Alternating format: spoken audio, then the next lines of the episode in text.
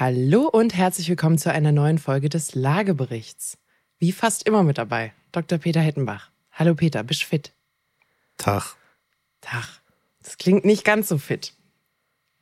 Aber Peter, wir haben ja, wir haben festgestellt. Du kannst hinterher entscheiden. Ich kann hinterher entscheiden. Aber die Sonne scheint und deine Photovoltaik ist angeschlossen. Ich weiß nicht, warum du schlechte Laune haben solltest. Dem füge ich nichts hinzu. wir können jetzt mal so sechs Monate vorbeigehen lassen und dann gucken wir mal, was für Verhaltensänderungen sich so bei dir beobachten lassen, dadurch, dass du jetzt tagsüber Strom erzeugst und so. Gucken wir mal. So, heute geht es aber um ein anderes Thema ähm, und ist auch gar nicht so schlimm, wenn wir hier so ein bisschen aneinander reiben. Es geht nämlich um Verhandlungen. Ich habe nämlich gesehen, tatsächlich, äh, in einem Artikel, der geschrieben wurde, dass Immobilien Scout jetzt als eine der ersten so öffentlichen Verbraucherplattformen, wo eben auch Laien nach Immobilien suchen, jetzt die Möglichkeit hat, dass man nicht nur sieht, was der Angebotspreis ist, sondern eventuell auch schon einen eigenen Preisvorschlag einreichen kann als Interessent. Ich habe daraus mal einen LinkedIn-Post gemacht und da kam auch das ein oder andere Feedback, da gehen wir heute auch drauf an. Ich würde aber sagen, wir legen los.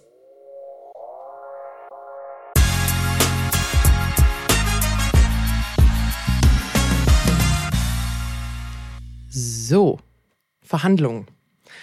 Also ich war gleichzeitig ähm, überrascht und nicht überrascht, als ich das gesehen habe, dass dieses Feature kommt. Weil ich dachte mir, oh ja, okay, gut, spannend. Und dann dachte ich mir eigentlich so, ja gut, eigentlich logisch, dass das jetzt kommen sollte. Wie, wie, was war denn so dein erster Eindruck? Naja, also ich bekomme jetzt natürlich ganz viel mit, dass Menschen sagen, oh, die Preise fallen, die müssen fallen, wie tief fallen sie denn noch? Und ähm, bei der ganzen Geschichte ähm, fehlt mir immer so ein bisschen, das weißt du aber auch, dieser Blick, kommen denn die Käufer oder die Verkäufer noch zusammen? Das ist ja die erste Frage und äh, wir haben nachweislich 40 bis 60 Prozent weniger Verkäufe, weniger Umsätze. Also man könnte, wenn man bös formulieren würde, auch sagen, der Markt findet momentan nicht statt. Mhm. Und insofern ist es natürlich sehr sinnvoll, sich zu überlegen, wie schafft man denn das, dass wieder Käufer und Verkäufer miteinander reden. Und ähm, danach Tools zu suchen, ist ein richtiger Weg. Aber jetzt bin ich mal gespannt, was du mir erzählen wirst.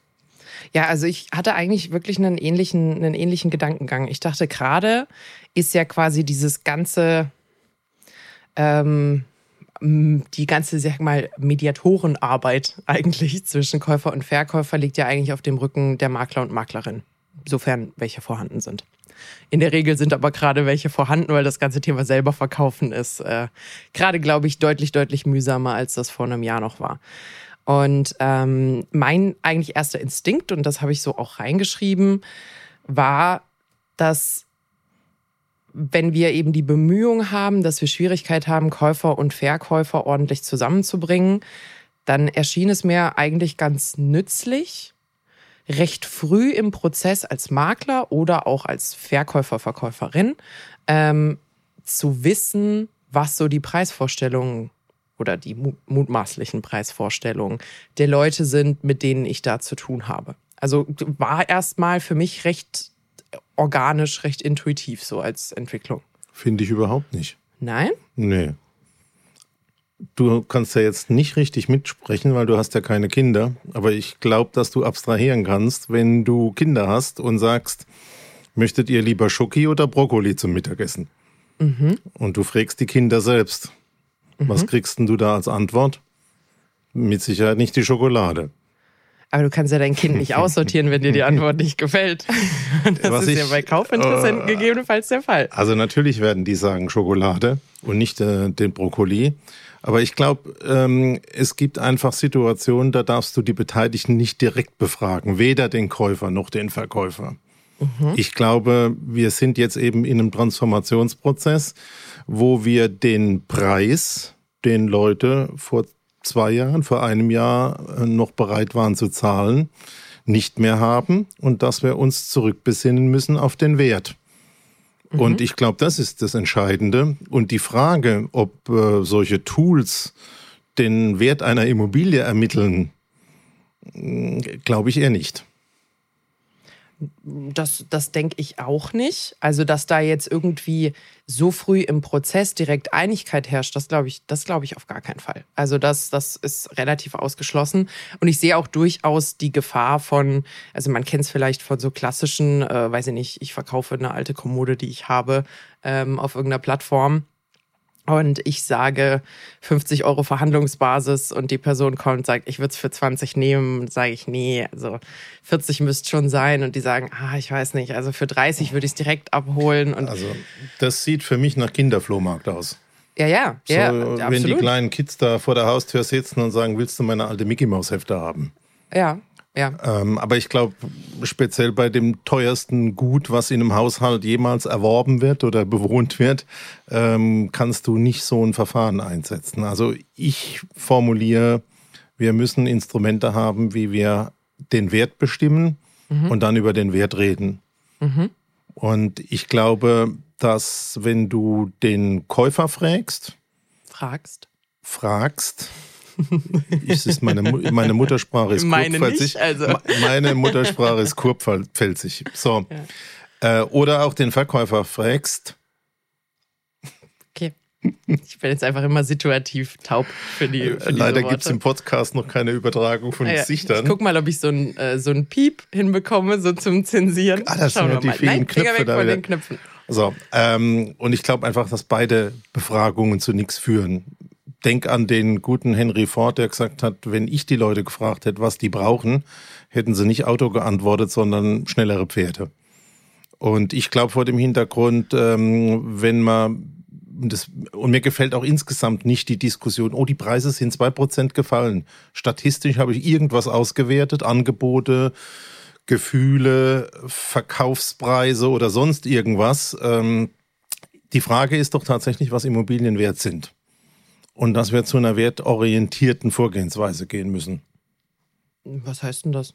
Das ist jetzt schön, schön formuliert. Beispielsweise für mich ganz einfach, äh, wenn du 6,5 Prozent äh, Rate bei der Bank zahlen musst für ein Objekt, dann glaube ich nicht, dass es wertgerecht ist, wenn der Käufer einen Preis fordert, der nur 2% oder 1% Rendite macht. Mhm. Und äh, der müsste dann ich komme zu meinem alten Beispiel, so wie es vor 10 oder 20 Jahren war, aus meiner Sicht im Durchschnitt so bei 4, 4,5 Prozent liegen. Dann sind wir wirklich bei einer Werteinschätzung der Immobilien und dann kann man anfangen zu reden. Und Aber wer, wer soll das denn deiner Meinung nach durchsetzen? Weil die Situation haben wir ja schon. Also die Zinsen gibt es nicht seit gestern, dass sie höher sind. Aber ich habe ja trotzdem Verkäufer und Verkäuferinnen, die sagen, hören Sie mal, also wenn ich von einer Rendite von 3% oder von einer Rendite vielleicht sogar von 2, 2,5% hoch soll auf 4,5, das ist ja ein absolut signifikanter Wertverlust bei mir. Wer, wer setzt das durch? Wieder, wieder die armen Makler und Maklerinnen, die mit den schlechten News kommen? Also die Frage ist ja, ab wann kommt ein Markt wieder in Gang? Mhm. Und momentan haben wir ihn nicht.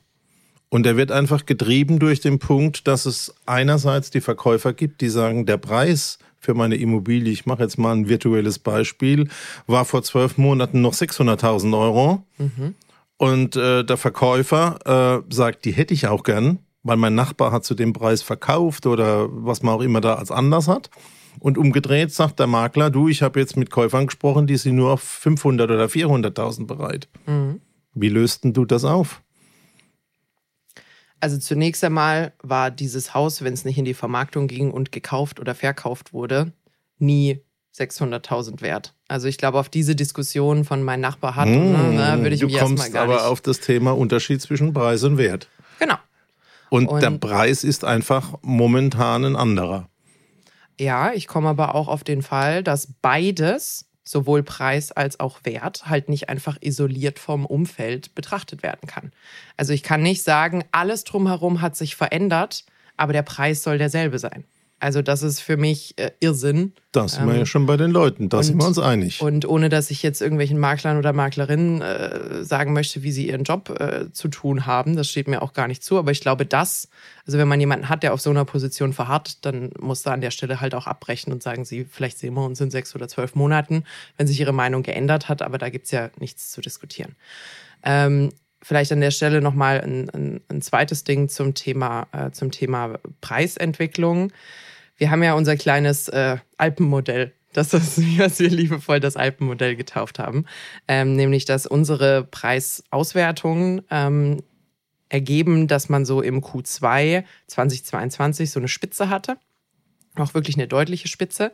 Und sich aber in vielen Städten jetzt zeigt, dass wenn ich quasi eine vertikale Linie ziehen würde in einer Preisentwicklungskurve, die vielleicht so zehn Jahre auch ein bisschen in die Zukunft mit rein zeigt, und ich ziehe eine vertikale Linie in dieser Spitze und ich gehe zwei Jahre zurück und vielleicht auch zwei Jahre in der Prognose vor, dann sieht es aktuell so aus, als ob man diese Linien so ein bisschen spiegeln kann. Das heißt, so wie es in den letzten zwei Jahren hochgegangen ist, ist es jetzt ein bisschen mit einem kürzeren Horizont auch wieder runtergegangen. Und ähm, ich glaube, A, Aufklärung, Aufklärung ist ein wichtiges Thema und dann auch mal ein bisschen, ja, wie soll man sagen, vernünftig, äh, vernünftiges Herangehen und gesunder Menschenverstand. Ähm, wie lange hast du dein Haus schon? Einfach mal als, als Beispiel. Mehr wie 20 Jahre. Mehr wie 20 Jahre. So. Ohne dass wir jetzt dein Haus großartig äh, analysieren. Aber wir haben sehr, sehr viele Märkte, die 10% Preiswachstum äh, mindestens mal in den letzten zehn Jahren mitgemacht haben. Und sagen wir mal, du hast zehn Jahre Inflationsbereinigung gehabt, da, da ist es vielleicht irgendwie so um 30 Prozent hochgegangen. Und dann hast du zehn Jahre richtig dicken Markt mitgenommen. Zehn mal zehn Prozent im Jahr. Genau. Also. Das hatten wir und ich glaube, also ich bin Immobilienmann und ich möchte natürlich, dass das als äh, stabile und interessante Anlage und als wertvolles Vermögen gesehen wird. Aber wenn du dir anschaust, dass in den letzten Jahren 10% Preissteigerungen pro Jahr da waren, mhm. halte ich es jetzt nicht so für dramatisch, dass das dann auch wieder 10, 20% zurückgehen kann. Das ist für mich der Unterschied zwischen Wert und Preis. Ja. So. Und, und, dann ist man auf dem Stand von 2020 in den meisten Märkten, wenn man jetzt gerade verkauft. Und genau. das kann man nicht als Katastrophe sehen. Genau, und ich habe ähm, einen Geschäftspartner, der gesagt hat, äh, Peter, mh, hm, du musst dir das mal anschauen, wenn die Immobilienpreise mal 20, 30 Prozent fallen würden, beispielsweise in München, mhm. dann wäre das ja ein Drama größer wie ein Krieg. Für Vollkommen unvorstellbar. Mhm. Und meine Antwort war immer, du, wenn die pro Jahr 10% hochgehen können, oder dann glaube ich auch, oder 15 oder auf jeden Fall viel, ja. dann können sie das auch wieder runtergehen. Und ich glaube, also besonders hart ist es momentan für die Betrachtung der Immobiliengeschäfte in den letzten zwei Jahren weil mhm. da der Anstieg besonders hoch war in 21, 22. Ja, wobei man natürlich sagen muss, man hat zwar zum Höchstpreis gekauft, aber auch zu den allerniedrigsten Zinsen, die irgendwie möglich waren. Also ja, gegebenenfalls haben sich Leute finanziell übernommen. Also die, Einzel, die Einzelschicksale äh, ist ein anderes Thema.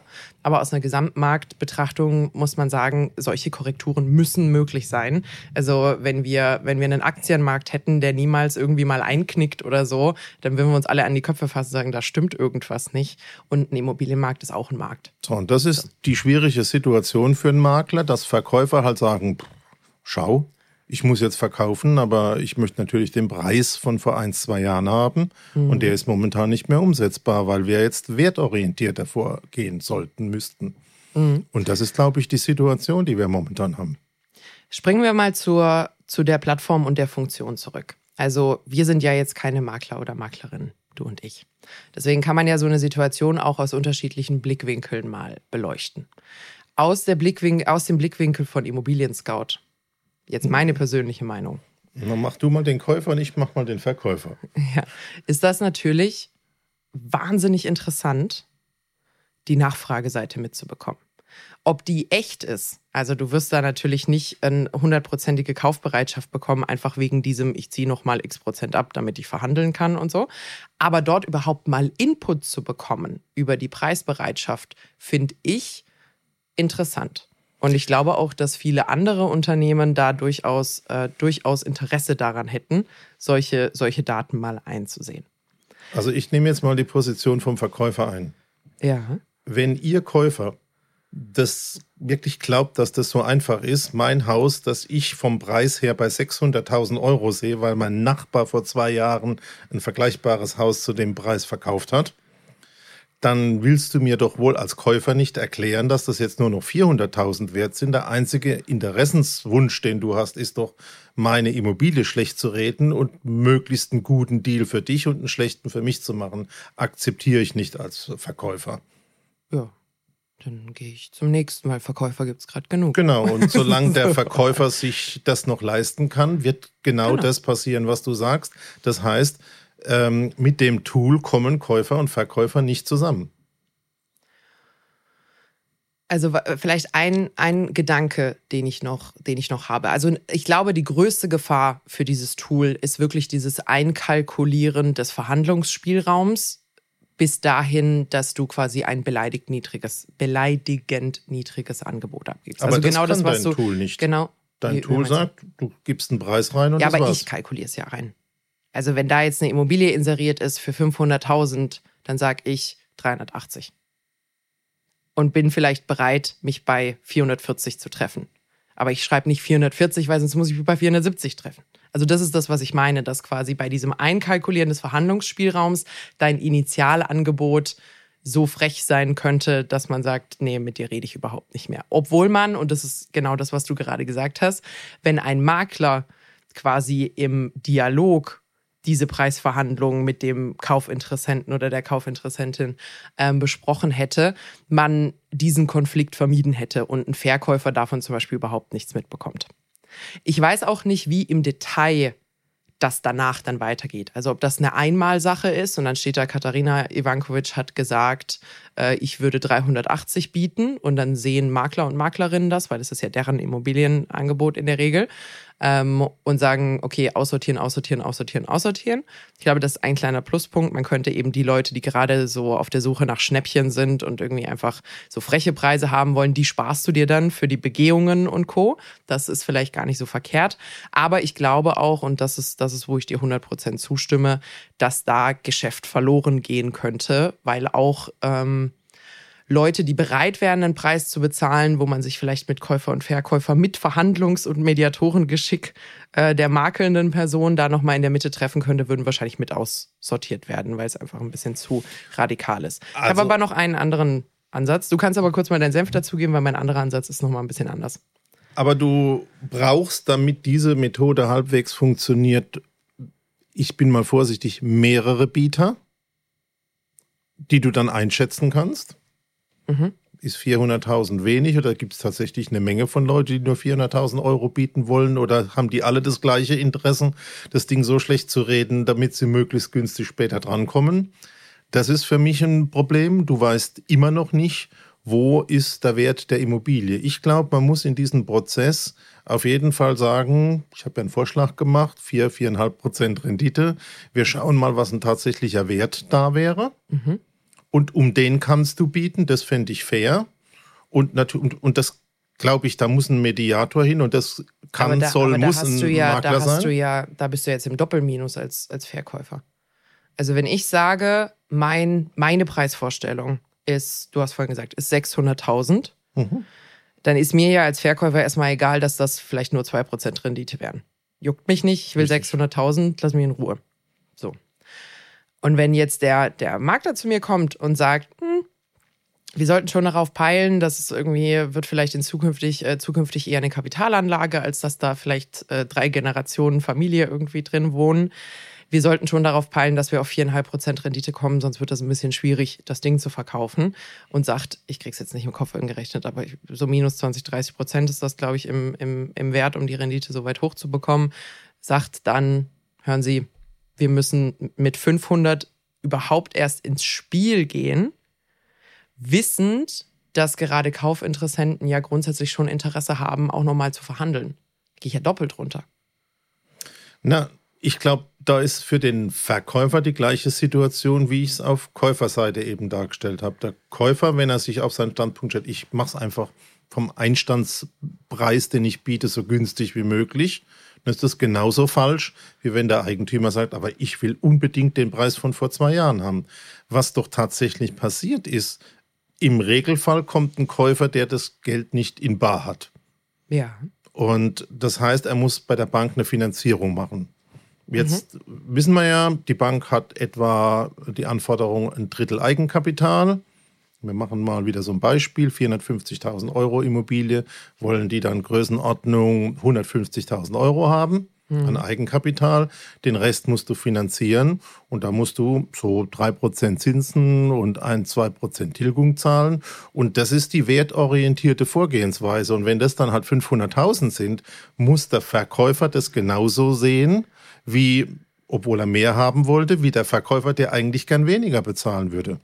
Und ich glaube, das wäre ein fairer Einstieg in eine Verhandlung, zu sagen, Leute, wenn wir beide Seiten betrachten, würden die zusammenkommen bei der Größenordnung. Mhm. Und dann fände ich das gut. Und dann kommt ja das nächste, ob dann zu den Konditionen 30 Prozent Eigenkapital, 4,5 Prozent Rate, äh, 6 äh, Prozent Rate, also 4 Prozent Zinsen plus äh, Tilgung, ob dann der Verkäufer ja sagt, ist die Entscheidung eins. Ob der Käufer dazu Ja sagt, Entscheidung zwei. Und dann kommt aber aus meiner Sicht wieder der Makler noch ein bisschen ins Spiel, der sagen muss, jetzt gucke ich mal, ob der Käufer das überhaupt leisten kann. Ob mhm. der so viel EK hat, ob der die Finanzierung hinbringt. Das wäre doch für mich die richtige Vorgehensweise. Aber wenn wir jetzt sagen, wir machen so ein Bazar, wie der kleine, vorhin haben wir Kindergartenflohmarkt gehabt und der eine sagt, ich mache ganz wenig und der andere ich will aber ganz viel. Und dann kommen die eine Weile nicht zusammen passiert doch genau das, dass keine Immobilien verkauft werden.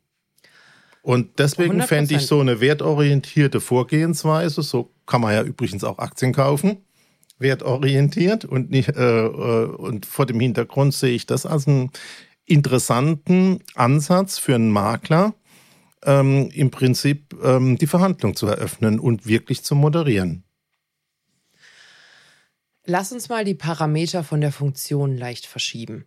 Weil, also, wo ich drauf hinaus will, alles, was du jetzt gerade sagst, ist richtig, aber ändert nichts an der Sache, dass weiterhin dieses Thema Käufer müssen halt gucken, dass man sich vielleicht so weit streckt, wie man sich strecken kann. Und Verkäufer müssen in der Realität ankommen, weiterhin ja komplett auf dem Rücken der Makler und Maklerinnen ausgetragen würde, weil die sind die, die in dem Prozessschritt drin sind. Und meine, mein Gedanke ist gerade, ob es möglich ist, das ein bisschen abzufangen. Also, dass du quasi einen Verkäufer schon ein bisschen primest quasi, ähm, dass die ein bisschen realistischer reingehen, um die Lücke zu schließen, sodass wirklich Makler und Maklerinnen da jetzt nicht auf einem Schlachtfeld landen, sondern dass man ein bisschen humanere Verhältnisse hat, die man auch tatsächlich überbrücken kann. Ähm, ich habe gerade daran gedacht, es gab ja jetzt in den, in den letzten Jahren relativ viele Bieterportale, vor allem nach oben. Und da gibt's ja unterschiedliche Ansätze. Ich hoffe, ich kriege das jetzt noch äh, richtig zusammen. Äh, es gibt ja quasi eigentlich mehr oder weniger das offene Bieten, dass du sagst, wir starten bei Summe X und dann geht das Bieten jetzt zwei Stunden oder vielleicht einen ganzen Tag in der Regel bei so, bei so Immobiliensachen. Ähm, und der, der am Ende am meisten geboten hat, hat gewonnen. Punkt. Es gibt aber auch Ansätze von so geschlossenen Bieterverfahren, wo du im Endeffekt sagst, das ist das Objekt, ohne initiale Preisvorstellung gegebenenfalls auch oder vielleicht auch mit. Jeder Bietende hat nur ein Gebot. Das heißt, du steckst dein Gebot in einen Umschlag, alle Umschläge, also in den digitalen Umschlag, alle Umschläge kommen zusammen und am Ende kann der Verkäufer sich überlegen, ob das was ist, was funktionieren könnte. Ich erzähle dir das deswegen, weil diese geschlossene ähm, Bietersache häufig auch genutzt wurde, um Markteinschätzungen zu bekommen und Preisvorstellungen zu bekommen. Das heißt, wenn ich zum Beispiel einen Verkäufer hatte, und ich hatte ja auch im vergangenen Markt Leute, die zu viel Geld wollten. Also es war viel drin im Markt, aber es war nicht alles drin und auch nicht für jedes Objekt wurde das manchmal von Maklern und Maklerinnen genutzt, um zu sagen, hören Sie zu, wir werfen das jetzt auf den Käufermarkt in eine Gruppe, von der ich weiß, dass sie interessiert ist. Wir haben aber keinen irgendwie verpflichtenden Kauf danach, also wir müssen keinen Zuschlag geben. Alle kriegen ein Gebot, man kann sein Gebot nicht revidieren, das heißt, man muss es schon ernst meinen. Das eliminiert also das, was ich vorhin gesagt habe, mit dem ich lasse Platz für Nachverhandlungen. Und dann gucken wir einfach mal, wo wir liegen danach. In Klammer, und gegebenenfalls hilft es mir, Makler, dir zu verstehen zu geben, dass deine Preisvorstellung so nicht möglich ist oder vielleicht sogar, dass mehr bei deiner Preisvorstellung möglich ist. jetzt Transferdenken, hast du ja vorhin gesagt, das können wir. Danke. Ich fände diese, diese Funktion interessant, wenn man sagen würde, es gibt ein Gebot. Man macht wirklich so ein bisschen, also man müsste es ein bisschen ernster in die Bieterrichtung machen, um gegebenenfalls Maklern und Maklerinnen, vielleicht auch in einem geschlossenen Bereich, weiß ich nicht, es gibt ja alle möglichen irgendwie Pay-to-Play-Varianten äh, äh, bei, bei, bei den Plattformen, in einem kleineren Kreis sagen zu können, wir vertesten das Objekt jetzt mal und ich gebe quasi einem Verkäufer, hart gesagt, einen Reality-Check und sage, wir inserieren, die können sich alles angucken, wir packen so viel Bilder rein, wie es nur irgendwie geht und dann schauen wir mal, was der Markt bereit ist zu bezahlen, ohne Nonsens. Lass uns mal da dran bleiben. Also Du hast eine Sache gesagt, die ist super wichtig. Der Unterschied zwischen einer Versteigerung und dem Bieterverfahren ist, dass man zum Schluss nicht zu, zu dem vorgeschlagenen Kaufpreis verkaufen muss. Ja? Mhm. Also bei einer Auktion. Genau, also selbst wenn du das höchste Gebot bist, ähm, musst du nicht. Und in so einer geschlossenen weißt du im Endeffekt auch nicht, wo dein Gebot am Ende gelandet ist. Das heißt, es ist theoretisch auch möglich, dass man sich bei keinem der Kaufinteressenten und Bietenden meldet. So, zweiter Punkt, als die Preise ganz oben waren, also weit ab vom Wert nach oben, haben viele dieses Verfahren gemacht. Ja. Insofern könnte man dann auch sagen, darf man auch nicht rufen, wenn das dem Preis nach unten entsprechend abbilden soll. Ja. Aber ich glaube schon, dass die Gefahr, dass am Ende ähm, die Entscheidung des Verkäufers zu sagen, ich nehme dieses Angebot, was mir ein Käufer macht, an, wenn er nicht muss. Mhm. Also für mich ist noch ein wichtiger Punkt, in welcher Entscheidungszwangssituation ist denn der Verkäufer? Mhm. Drängelt die Frau von der Scheidung, das Gericht, äh, das Finanzamt, keine Ahnung, die Bank ähm, und drängt auf den Verkauf. Aber wenn er nicht muss, dann sagt er, naja, also wenn vielleicht die Zinsen ein bisschen steigen und die Laune ein bisschen besser wird und wenn die Inflation ein bisschen nachlässt, dann würde ich ja vielleicht doch wieder 100.000 Euro mehr kriegen. Also ich warte mal lieber noch ein bisschen. Da hast du ja wieder keine entsprechende Situation, wo mhm. du sagst, ich habe eine Bereinigung, ich äh, kriege jetzt die Entscheidung. Mhm. Und ich glaube, dass das Thema, ich bin jetzt an der Stelle stur, Mhm. Äh, aber ich glaube einfach dran, wenn du den richtigen Wert reinbringst, der die vermittelnde Größe zwischen dem Käufer und dem Verkäufer ist. Aber ich, ich, ich bleibe immer noch dabei, du machst das zu einfach mit dem, dem richtigen Wert. Also wer, wer ist der Gott, der diesen richtigen Wert zur Verfügung stellt? Weil der wird ja genauso angefochten werden wie jede Preisvorstellung auch von Laien zumindest. Also verstehst Na, du, was ich meine? Also jeder braucht eine Finanzierung und mein Gott an der Stelle ist, wie wird die Immobilie finanzierbar? Über den Wert. Ja. Also ich, ich, kann, ich kann dir absolut folgen. Ähm, ich glaube trotzdem, dass man mit dem Ansatz auf denselben Widerstand beim Verkäufer stößt, weil er sagte, ja, dann muss ich halt jemand haben, der mehr Eigenkapital hat.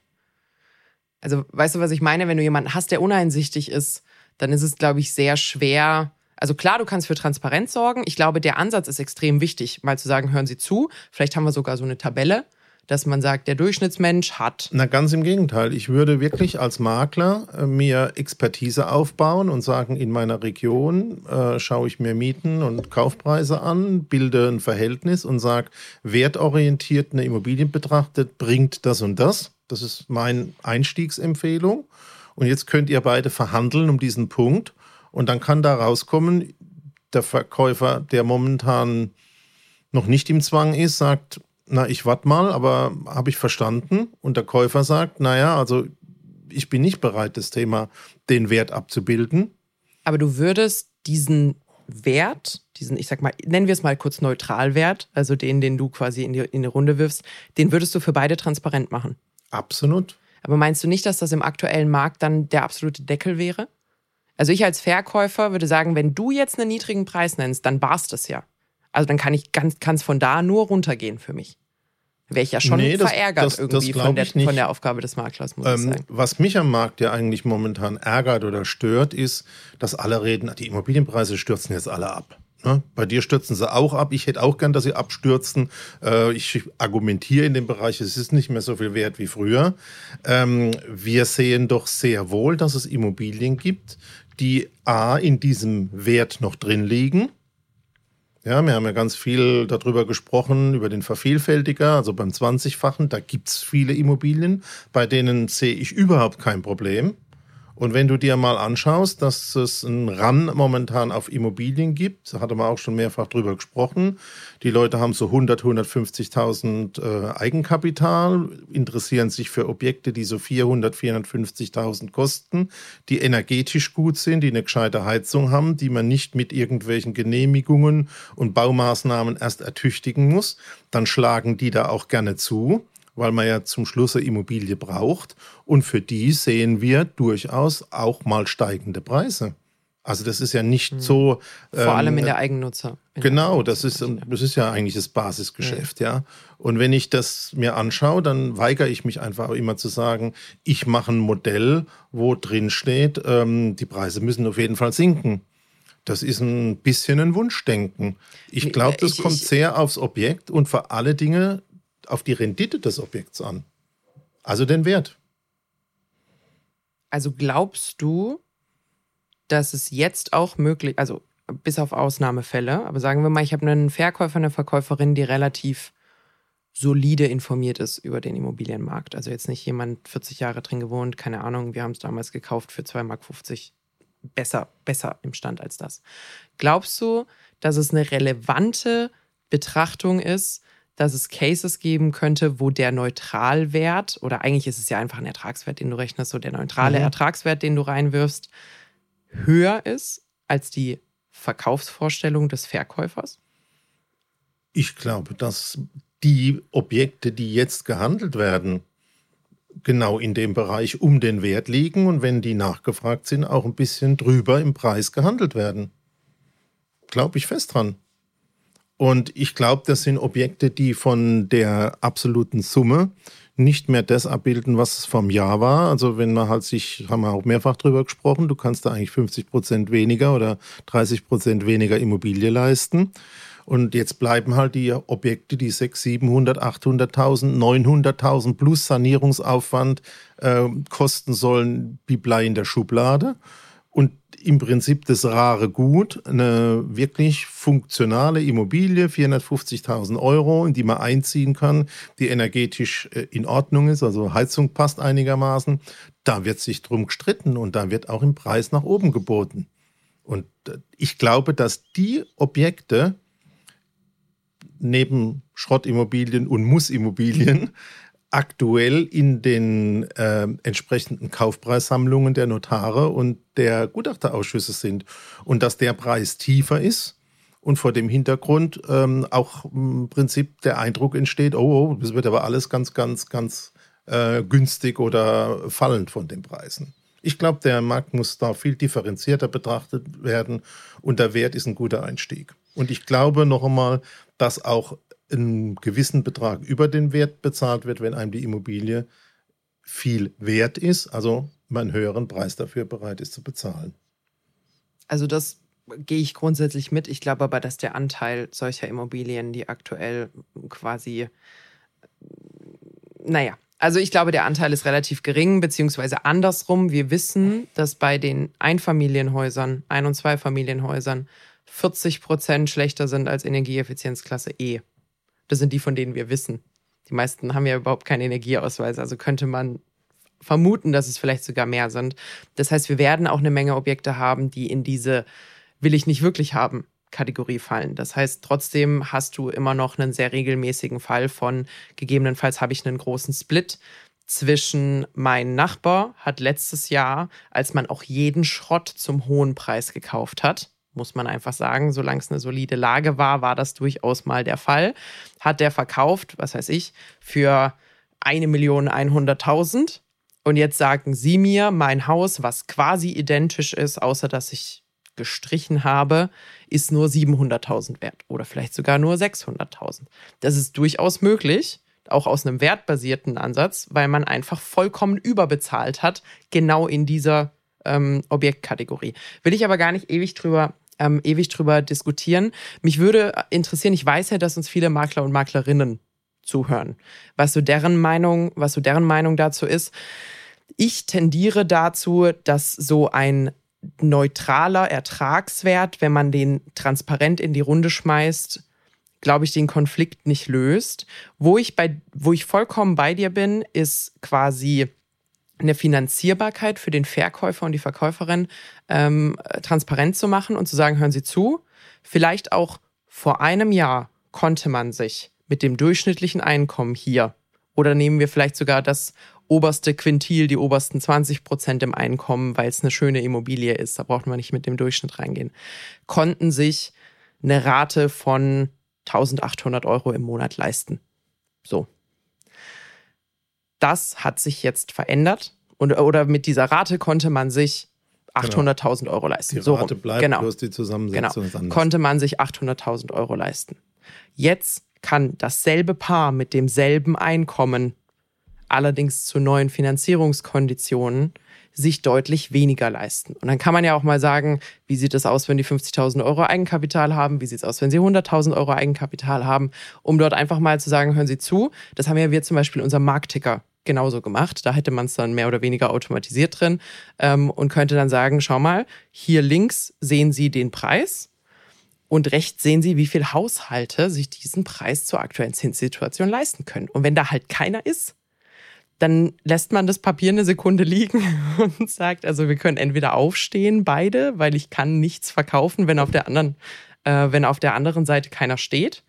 Ähm, oder wir treffen uns nochmal zu neuen Konditionen wieder. Ich gehe noch einen Schritt weiter. Ähm, und wenn du ein Angebot kriegst, ja, wenn dein Ertragswert beispielsweise bei 500.000 liegt und du kriegst ein Angebot von 520, dann kannst du deinem Verkäufer sagen, du, das ist ein gutes Angebot. Ja, da ja, kannst du zuschlagen. Genau. Äh, und dann ist die Argumentation weg vom Verkäufer. Na, die will doch nur billig meine teuer erarbeitete oder gekaufte oder ersteigerte oder ähm, Bieterverfahren erworbene Immobilie haben. Mhm. Also ich glaube, eine Vergleichsgröße, noch einmal der Wert, wäre hilfreich in dem Verfahren, jetzt weiterzukommen und Käufer und Verkäufer zusammenzubringen. Und darum geht's. Ja, definitiv. Äh, ich habe noch einen weiteren Ansatz zum Thema Preisvorschlag. Und zwar war ich letztes Jahr bei der Jahresveranstaltung vom Immobilienprofi. Und äh, dort hat der Lars Loppe von der Maklerwerft ähm, auch einen kleinen Vortrag gehalten und hat die holländische Auktion vorgestellt. Und zwar wie Tulpen in Holland äh, verauktioniert werden oder wie auch immer man das richtig sagt. Ähm, ist jetzt schon ein Moment her, aber ich glaube, ich krieg's noch richtig zusammen. Und zwar ist das quasi eine Rückwärtsauktion. Also ist alles total durchdigitalisiert und co. Aber im Endeffekt, es gibt quasi eine Tulpenbörse, ähm, wo man eben auch palettenweise Tulpen kaufen kann. Man kann die kaufen zu einem höheren Direktpreis, so ein bisschen wie man das von Kleinanzeigen kennt, wenn sofort kaufen mehr ist, als wenn ich das, äh, als wenn ich im Bieterverfahren mitmachen würde, um sich quasi so einen Grundbestand zu sichern und dann kann man mit in die Auktion rein. Man kann sich also alles angucken vorher und dann beginnt die Auktion, aber von oben runter. Das heißt, ich starte mit dem Höchstpreis und dann in festgelegten Intervallen, Zeitintervallen, geht der Preis um festgelegte Preisintervalle nach unten. Das heißt, einfach mal stupide gesagt, alle fünf Minuten geht, wenn wir es jetzt auf Immobilien übertragen, geht die Immobilie um 10.000, 20.000 runter. Und ich muss irgendwann zuschlagen. Und first come, first serve. Das heißt, ich als Käufer trete an gegen alle anderen Käufer und Käuferinnen und wenn ich dieses Objekt will, muss ich quasi diesen Sweet Spot finden von, ich bin noch hoch genug, dass ich der die höchste bin, aber niedrig genug, dass es für mich ein okayer Preis ist. Was ich da äh, spannend fand, ähm, das meinte dann danach jemand, ja, aber da reicht es ja auch, wenn man eine Person hat. Weil du ja eigentlich, also du hast ja überhaupt keine Transparenz, sondern die Auktion endet einfach wenn jemand geboten hat und entschieden ist, dass das Ding weggeht zu dem Preis. Das heißt, theoretisch kannst du auch gegen deinen eigenen Kopf bieten die ganze Zeit. Also das System funktioniert auch bei wenigen Teilnehmenden. Und das fand ich interessant, muss ich sagen. Ist natürlich also gar nichts, was jetzt kurz äh, über so eine Plattform geregelt werden könnte. Aber man könnte zum Beispiel auch zu einem Verkäufer sagen, hören Sie zu, wir gehen mit Ihrer Preisvorstellung rein. Als Käufer muss ich nur warten. Wenn irgendjemand verrückt genug ist, das Ding zu einem teureren Preis zu kaufen, tut mir das auch nicht weh. Und dann kann ich bieten, wann ich bieten möchte. Finde ich interessant. Also finde ich zumindest auch aus der Sicht von dem, der glaubt, seine wertvolle Immobilie hergeben zu müssen, attraktiver. Aber ich glaube schon, ähm, dass der noch immer in der Situation hängt, ach Gott, ach Gott, zum Schluss kriege ich nichts für meine Immobilie, da mache ich gar nicht erst mit. Wie heilt man sowas? Also das ist ja nichts anderes als Nostalgie. So, und wenn ich da jetzt so emotional drin hänge, dann muss ich mich ja einfach aus dem Markt entfernen. Wenn ich das kann oder? Genau, also das ist, glaube ich, das, was momentan stattfindet. Es wird nur das verkauft, was verkauft werden muss. Ja, und dann fände ich eigentlich so einen Ansatz spannend. Finde ich, ich finde es sehr fair. So für beide, für beide Parteien. Weil man kann reingehen mit seiner Höchstpreiseinschätzung als Verkäufer und dann sagen, lass den Markt entscheiden. Und die Leute sind ja vollkommen anonym, die können sich jetzt nicht absprechen alle von, okay, wir lassen jetzt die Pappnase durchlaufen für zwei Stunden und kaufen den dann für 300.000, sondern ich muss ja trotzdem gucken, dass ich so viel wie möglich biete. Also der Makler moderiert das Ganze. Da gibt's ich mache jetzt mal ein Beispiel, 600.000, wir gehen in 10.000er Schritten runter, alle mhm. 10 Minuten. Mhm. Also nach 10 Minuten sind es dann 590, nach 20 sind es 580.000 und so weiter. Und ähm, wie erfährt man jetzt vom Zuschlag? Endet einfach. Also quasi, Und da wenn, hast du wenn einen ich, da drin oder du wenn, hast ihn nicht? Nee, sondern du hast einen, wenn, also sagen wir mal, das läuft jetzt runter und ich habe ein Gebot gestellt bei 5,60. Ja. So, und wenn ich jetzt die höchste bin, ist das Ding also nach vier mal zehn Minuten rum weil dann ist man an der Schwelle angekommen, wo ich stehe. Also man kann sich wie so eine Treppe vorstellen. Ich kann mich als Käufer auf eine Treppenstufe stellen. Wenn meine Treppenstufe bei 560 ist und der Ball ist bei mir runtergerollt, endet die Auktion und der Zuschlag geht an also, mich. Aber alle geben vorher ein Gebot ab. Und dann wird runtergezählt. Da bin ich jetzt nicht 100% sicher. Weil dann fände ich es gut. Also wenn da jetzt zehn aber dann, aber da dann kann ich mir, dann kann ich mir den Zeitfaktor sparen. Dann kann ich ja sofort auflösen, wenn alle abgegeben haben. Brauche ich ja nicht diese 10 Minuten Nummer machen. Also ich glaube, da, da ist schon so ein bisschen dieser psychologische Aspekt drin. So, dass da so ein bisschen Kribbeln ist, so ein bisschen, oh Gott, nimmt's mir jemand weg. Ich glaube schon, dass ich zwischendurch erhöhen kann. Also wenn ich jetzt vorher 530 gesagt habe und dann werde ich kribbelig und denke, oh Gott, hat bestimmt jemand 550 gesagt, dass ich dann nochmal auf die 560 gehe, ist, glaube ich, im Sinne der Auktion. Weil sonst wäre es ja einfach diese Blind Auction, die ich vorhin gesagt habe, dann brauchst du den, den, Zeit, den Zeitfaktor nicht. Ich glaube, du kannst anpassen währenddessen. Aber es gibt ja trotzdem den Jetzt-Moment, nämlich dann, wenn es umschlägt auf die nächstniedrigere Stufe und wenn da einer steht, fertig.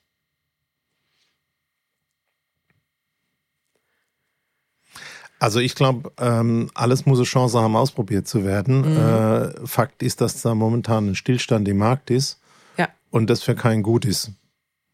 Weder für die Verkäufer noch für die Käufer noch für die Makler noch für die Finanzierer. Also das ist einfach schlecht, wenn ein Markt nicht läuft. Ja.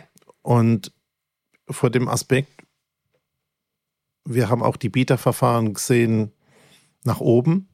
Warum nicht die Tulpen, also um das mal klar zu sagen, du fährst jetzt nicht auf unsere Kosten zur Tulpenversteigerung nach Amsterdam und klärst, wie das funktioniert. Ja, als ich den Preis für so eine Palette Tulpen gesehen habe, war ich auch schon wieder relativ raus. Und zum Schluss haben wir noch Tulpen rumstehen, das wäre ja noch besser. Ich bin eher nee, auf dem Weg zum Fabrikverkauf. Ich glaube, man muss alles kritisch diskutieren. Man muss es auch dann, wenn man sagt, es ist eine realistische Chance, da probieren. Ich glaube einfach, der Markt muss eine Lösung haben und die ist noch nicht da.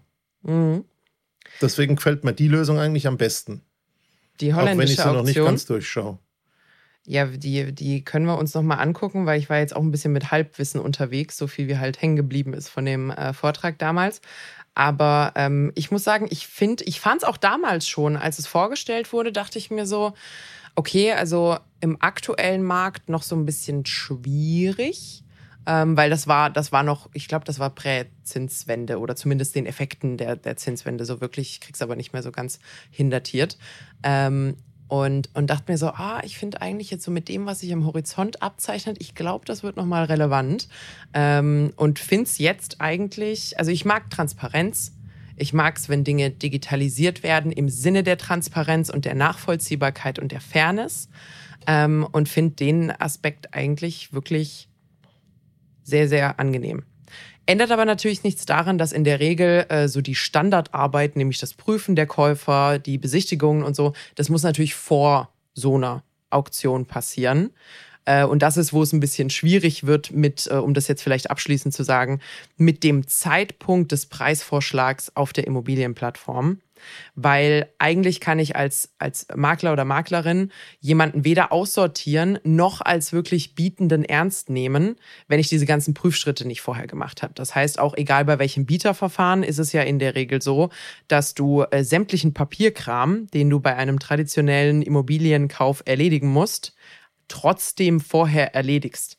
Also äh, die wissen, wer du bist, die haben deine Papiere, die haben irgendwie deine, Finanz deine vorläufige Finanzierungszusage, die haben einen äh, Makler. Maklervertrag, ich weiß nicht genau, da, da gibt es dieses, äh, dieses äh, Wort noch.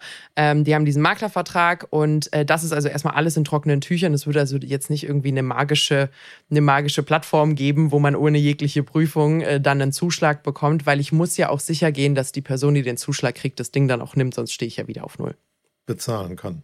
Äh, ja, be bezahlen kann. Äh, sonst sonst stehe ich wieder auf Null. Vielleicht noch ein, zwei Stimmen aus meinem Post als, äh, als Ergänzung noch. Aber ich komme da nochmal drauf zurück. Du hast mich auf eine Idee gebracht. ähm, man kann sich ja systematisch mal damit beschäftigen, wie man diese Schwierigkeiten, Angebot und Nachfrage zusammenzubringen, lösen kann. Mhm. Ich habe da mal in meiner Bibliothek, du weißt ja, ich habe ja richtiges Papier noch daheim rumstehen. Mhm. Oder eine Bibliothek. Wir haben auch dein Brockhaus immer noch hier. Äh, sagt nichts gegen meinen letzten Papierbrockhaus, der jemals gedruckt worden ist. Ähm, vielleicht komme ich da nochmal drauf zurück. Du hast mich da auf eine Idee gebracht. Du wolltest noch was sagen zu Stimmungen aus dem oder Stimmen aus dem Markt. Ja, genau. Ich habe ja erzählt, dass ich es auf LinkedIn gepostet habe. Und ähm, da kamen gemischte Rückmeldungen. Also einige, die grundsätzlich zugestimmt haben, ähm, dass es absehbar war, dass sowas kommt. Ich glaube, das ist auch jetzt nicht arg, ähm, arg äh, verwunderlich äh, steht ja den Plattformen auch grundsätzlich offen, was sie da machen. Die Frage ist natürlich, die in der Regel zahlenden Kunden sind die Profis auf den Plattformen. Das heißt, man sollte natürlich auch Funktionen haben, die die äh, positiv auffassen. Ähm, gab gemischtes Feedback. Also es gab ähm, hier zum Beispiel aus der Ecke Köln-Bonn das Feedback, dass diese Funktion abgestellt ist. Also das ist schon mal eine wichtige Info. Du als Anbietender entscheidest, ob das äh, da ist oder nicht ähm, weil es in so einer frühen Phase nicht sinnvoll ist, sich einen, Preis, äh, einen Preis vorschlagen zu lassen. Ähm, da, da, da, die Kundenjourney beim Immobilienkauf ist vollkommen anders als bei anderen irgendwie Produkten, die man erkaufen kann. Ähm, das mit der Finanzierung muss geprüft werden. Ähm, genau, und eben das Ganze, was ich gerade gesagt habe, Beratung, Besichtigung, Faktencheck äh, und Co. Das heißt, so im Dunkeln einfach mal einen Preis raushauen, bringt den Prozess nicht voran. Also genau das, was du auch gesagt hast, der Beitrag hat auch oder der Kommentar hat auch die meisten Likes von allen anderen Kommentaren unter dem Beitrag. Also würde ich davon ausgehen, dass viele äh, Makler ähnlicher Meinung sind.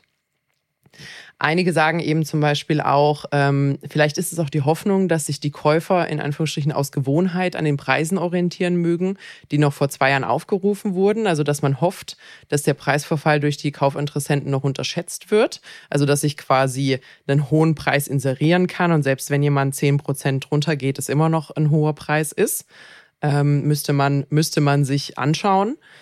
Und ähm, sorry. Und äh, der Rest ist eigentlich relativ, äh, ja, macht, äh, müsste man sich angucken, da, da, da. Ähm, aber war irgendwie absehbar, dass das kommt. Was ich interessant fand, auch der Vice President Product von ImmoScout hat mal in meinen Beitrag reingeguckt. Vielleicht hörte sich ja auch die Folge an. Ähm, und da ist unter Umständen nochmal der eine oder andere, der eine oder andere äh, Input dabei. So, was ist die Essenz der heutigen Folge? Es ist schwierig.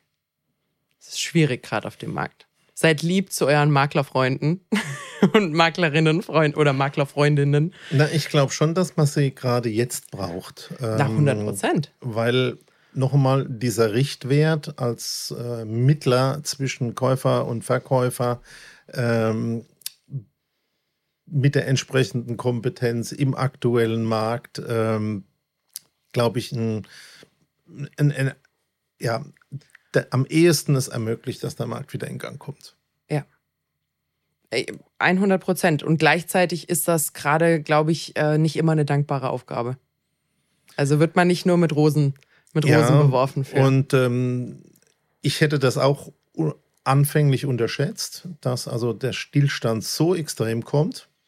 Da sind zwar und so viele, lang andauert. Da sind, jetzt, ja, da sind einfach viele Dinge dazugekommen, die man nicht vorhersehen konnte, dass also beispielsweise jetzt wirklich äh, die Zinsen so lange ähm, im Prinzip sich nach oben entwickeln, gleichzeitig das Thema Inflation sich nicht nach unten entwickelt, ähm, dass das jetzt wieder diesen Stadt in diese Lohnpreisspirale gibt. Ähm, ich glaube, ähm, das ist ein das ist eine sehr schwierige Rahmenbedingung. Und äh, wenn der Markt klein wird, werden natürlich alle Beteiligten Probleme haben. Mhm. Die Käufer finden nichts, die Verkäufer kriegen nichts weg. Die Makler haben an der Stelle ein sehr bitteres Brot zwischen diesen beiden Parteien zu vermitteln. Ähm, also ich denke, jedes Instrument ist richtig. Vielleicht ist das Thema holländische Blumenzwiebel-Tulpenversteigerung ja ein Ansatz. Ich sende dann nächste Woche aus Amsterdam. Ich habe ja gesagt, ich werde keine Tulpen kaufen, die sind zu teuer, aber man kann sich ja mal angucken. Das ist ja nicht so weit entfernt. Ein bisschen den Immobilienmarkt in, in Amsterdam selber kann man sich ja auch mal anschauen das ein oder andere Fenster, das aussieht wie ein Parallelogramm, von dem ich nicht wusste, dass das möglich ist. Und Häusern, die jeglichen Regeln der Statik. Genau. Und, äh, und du kannst dir so ein Fahrrad mit einem Magnet aus irgendeiner Kracht fischen lassen und dann eine Stadtrundfahrt machen. Klingt sehr CO2-neutral für mich. Recycelt und CO2-neutral. So, sehr gut ich glaube, genug gequatscht. Ähm, also ich glaube, man merkt allein an der Länge der Folge, dass das ein sehr äh, geladenes Thema ist und man hat auch gemerkt an, äh, an der Interesse, an dem Interesse meines LinkedIn-Beitrags, dass das gerade einige, einige beschäftigt. Wird es, glaube ich, auch für einen Moment noch. Ähm, nichtsdestotrotz, also ob, unabhängig davon, ob das jetzt schon eine perfekte Lösung ist, finde ich es gut, dass Bemühungen von Marktteilnehmern Begriff, äh, in Angriff genommen werden oder betrieben werden, Lösungen und Hilfsmittel für die Situation zu finden. Also Bewegung finde ich immer gut. Dass man da mal korrigieren muss, gehört, glaube ich, dazu. Ähm, ich mag es aber immer, wenn Leute mutige Schritte voraus machen. Ähm, wenn man dafür mal auf die Mütze kriegt, passt man es halt wieder an und guckt, dass es danach besser ist. Ich gehe jetzt mal heim und hole mir meine Mütze. Deine Mütze? Genau. Weil du ein mutiger bist? Sehr gut. Kannst du heim, heimgehen und Strom zählen erstmal. Sehr schön. So, das war's für heute. Reicht auch. Ich muss jetzt erstmal was trinken nach der ganzen Quatscherei. Peter, hast du letzte Worte? Ich will ja immer eine gute Zukunft haben. Ähm, da müssen wir noch ein Stück dafür arbeiten, dass die Zukunft auch La wirklich Lass kommt. uns doch sagen, eine bessere Zukunft, dann ist das gar nicht mehr so schwer zum Ist-Zustand. gut, also machen Sie es gut. Sehr schön. Ich mache noch die Formalitäten. Vielen lieben Dank fürs Reinschalten heute. Wir freuen uns. Wir sind übrigens wahnsinnig gewachsen in den, äh, in den letzten Monaten. Also es sind immer und immer mehr von euch geworden. Peter, ich glaube, wir könnten auch so langsam uns vielleicht noch mal kurz vorstellen oder so in einer der nächsten Folgen, weil es gibt ganz viele, die vielleicht die anfänglichen Folgen noch gar nicht gehört haben. Dann äh, lernt ihr uns beide auch noch mal ein bisschen kennen. Ansonsten, ja, wenn ihr uns eine Bewertung dalassen wollt, dann könnt ihr das super schnell bei Spotify machen oder bei Apple Podcasts. Dauert 0,2 Sekunden, hilft uns aber extrem weiter. Wenn ihr Feedback habt, Anmerkungen oder sonst irgendwas, dann findet ihr uns entweder als Lagebericht auf LinkedIn oder uns beide jeweils auf LinkedIn, wobei Lagebericht der bessere äh, Anlaufpunkt wäre. Oder ihr geht direkt auf Instagram auf unser Profil, das ist Lagebericht-Podcast. Da kriegt ihr auch immer begleitende Posts zu den, zu den Folgen und könnt uns, äh, wie gesagt, Folgenvorschläge, Feedback oder ähnliches dalassen. Wir freuen uns da auf jeden Fall immer von euch zu hören. Das war's mit der heutigen Folge. Und ihr hört uns immer Mittwoch, überall wo es Podcasts gibt. Bis dann. Bis dahin.